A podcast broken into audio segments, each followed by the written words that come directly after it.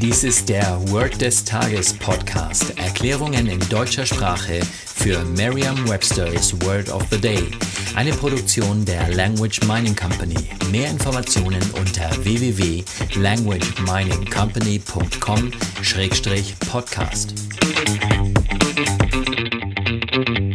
Das heutige Word des Tages ist gloomy, geschrieben G-L-O-O-M-Y. Auf Englisch bedeutet es so viel wie somewhat dark. Eine Übersetzung ins Deutsche ist düster. Hier ein Beispielsatz aus Merriam-Webster's Learner's Dictionary. We've had a week of gloomy weather. Auf Deutsch so viel wie wir hatten eine Woche düsteres Wetter. Eine Möglichkeit, sich dieses Wort leicht zu merken, ist die Laute des Wortes mit bereits bekannten Wörtern aus dem Deutschen, dem Englischen oder einer anderen Sprache zu verbinden. Wie immer dürfen Sie zuerst prüfen, ob Sie inzwischen vielleicht schon ein ähnlich klingendes englisches Wort kennen oder Sie entdecken vielleicht einen Teil des Wortes, der wiederum ein englisches Wort ergibt.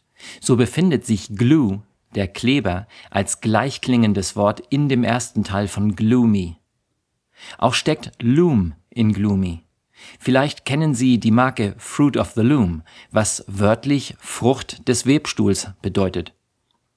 Stellen Sie sich glühende Kohle, also Glut vor, die bei Omi im Holzfeuerofen oder im Kamin brennt. Wenn Glut bei Omi im Ofen ist, dann ist das Wetter meist düster. Glut Omi, gloomy. Sagen Sie jetzt doch einmal den Beispielsatz. We've had a week of gloomy weather. Vertrauen Sie dabei auf Ihre Vorstellungskraft.